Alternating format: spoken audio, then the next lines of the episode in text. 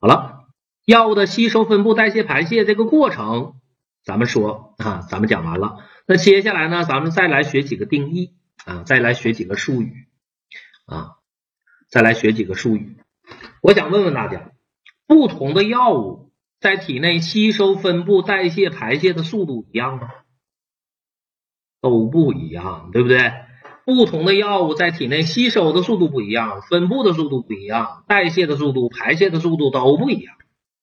但是不管它怎么不一样啊，药物在体内吸收、分布、代谢、排泄的速度无外乎分三种啊，有的是一级速度过程，有的是零级速度过程，还有的是受酶活力限制的速度过程。好了，大家看，那这这个。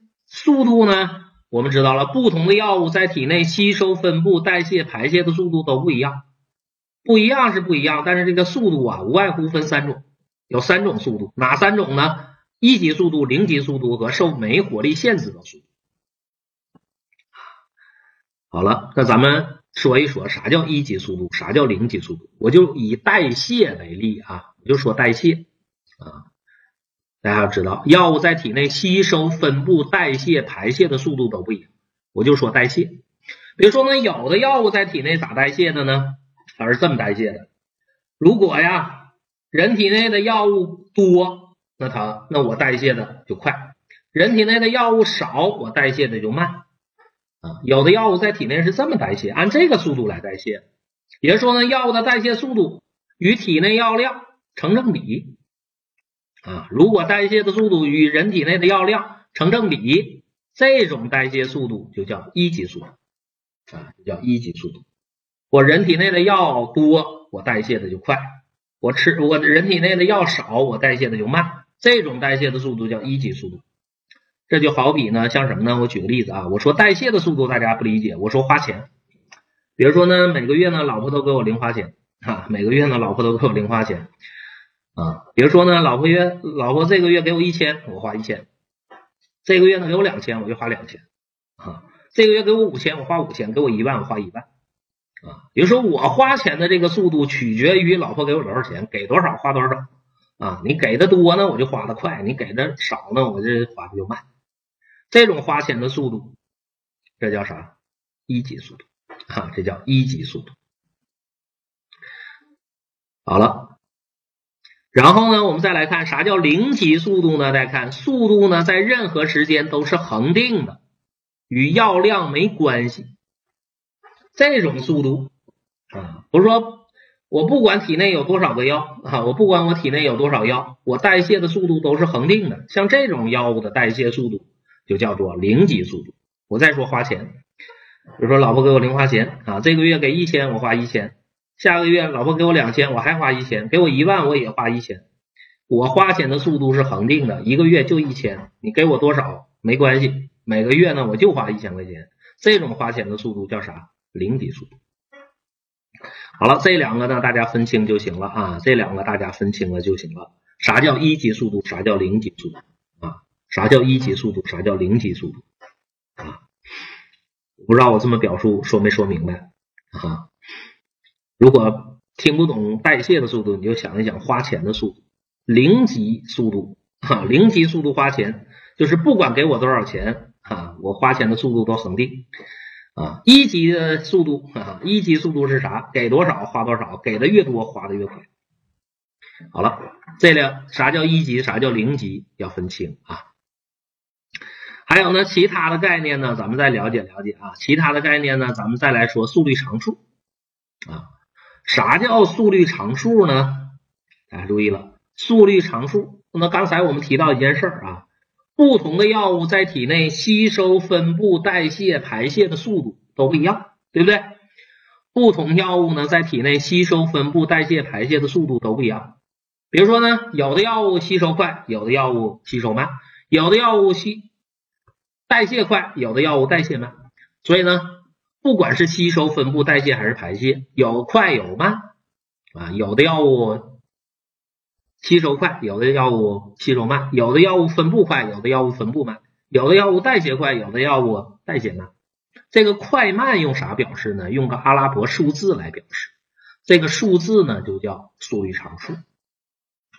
举个例子啊，比如说 A 和 B 两个药物，A 药物的吸收速度常数是八，B 药物的吸收速度常数是九，八和九这俩阿拉伯数字就叫速率常数。阿拉伯数字呢数值越大，就说明它速度越快啊。那比如说告诉你了，A 药物的吸收速度常数是八，B 药物的吸收速度常数是九，那我问你，A、B 两个药物谁吸收快呀？九吧，九比九比八大呀，对吧？所以呢，B 比 A 吸收速度快。那我再说，如果 A 药物的代谢速度常数是八，B 药物的代谢速度常数是七的话，那问你 A、B 两个药物谁代谢快呀？那就是 A 了啊，那就是 A 了。说明白了吧？所以呢，啥叫速率常数？就是个阿拉伯数字啊，就是个阿拉伯数字，通过阿拉伯数字的大小来描述。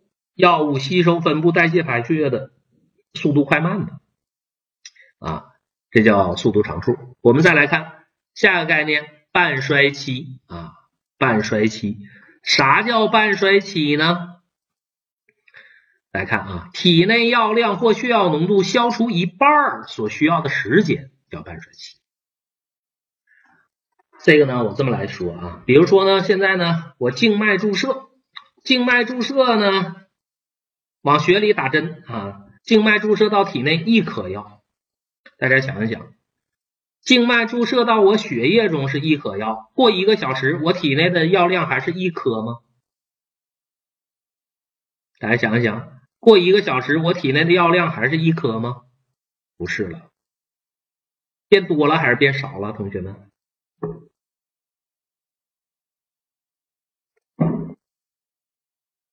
变多了还是变少了？少了，当然变少了。为啥变少了？静脉注射到血液中是一颗，但是这一颗药到了血液中，它就会分布，然后被人体逐渐的被代谢，被人体排泄。代谢和排泄的过程，我们统称为消除。所以呢，随着人体代谢、排泄的进行，我体内的药量就会逐渐的降低的。什么时候多长时间能降低到零点五克？多长时间能降低到零点五克？这个时间就叫半衰期啊。比如说呢，静脉注射到体内一颗药，如果需要一个小时，它下降到零点五克了，那这个药物的半衰期就是一小时。如果需要两小时，它变成零点五克了啊，减少到零点五克了，那这个药物的半衰期就是两小时。所以呢，半衰期是一个时间。那这个半衰期是干嘛的？大家注意了，它是衡量药物从体内消除速度，啥意思？大家这么来理解啊？一个药物它的半衰期如果越短的话啊，一个药物它的半衰期如果越短的话，就说明这个药物在体内代谢的、排泄的越慢还是越快呀？大家思考一下啊，我问的问题。我举个例子，比如说 A 药物的半衰期呢是一小时，B 药物的半衰期呢是三小时。那请问 A、B 两个药物谁在体内代谢的、排泄的快呢？A 药物的半衰期是一小时，B 药物的半衰期是三小时。那 A、B 两个药物相比，谁在体内代谢、排泄的快呀？A 呗，对吧？好了，很好啊。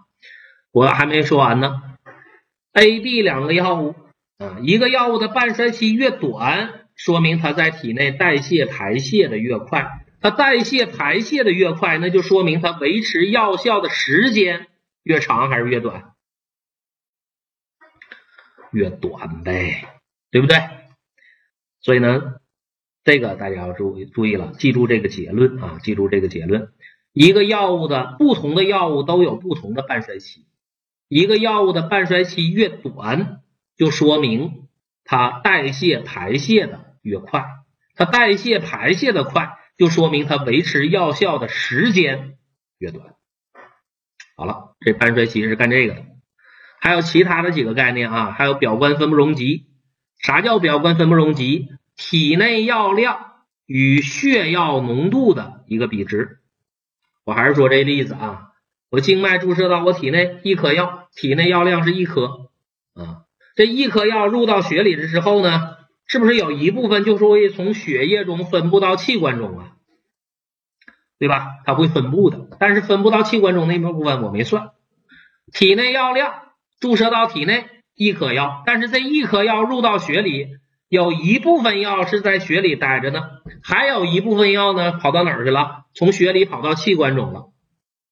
好了，体内药量一颗，我抽一管子血测一下血液中药的浓度。但是注意，我只测的是血液中药的浓度，跑到器官中那部分药我算没算？我没算啊。好了，我就用体内的药量和血药浓度做一个比值。体内药量除以血药浓度，就会得到一个比值，这个比值就叫表观分布容积。体内药量与血药浓度的比值叫表观分布容积。这个呢，听我听我来说啊，一个药物，不同的药物啊都有不同的表观分布容积，就用 V 来表示。如果一个药物它的表观分布容积值越大，就说明什么问题？就说明这个药物越容易从血液向器官中分布啊。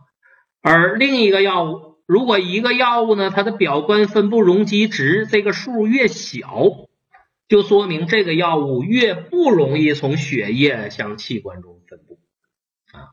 所以呢，表观分分布容积表示的是药物的分布特性。一个药的表观分布容积值大。就说明它容易从血液向器官中分布啊。一个药物的表观分布容积值小，就说明它不容易从血液向器官中分布。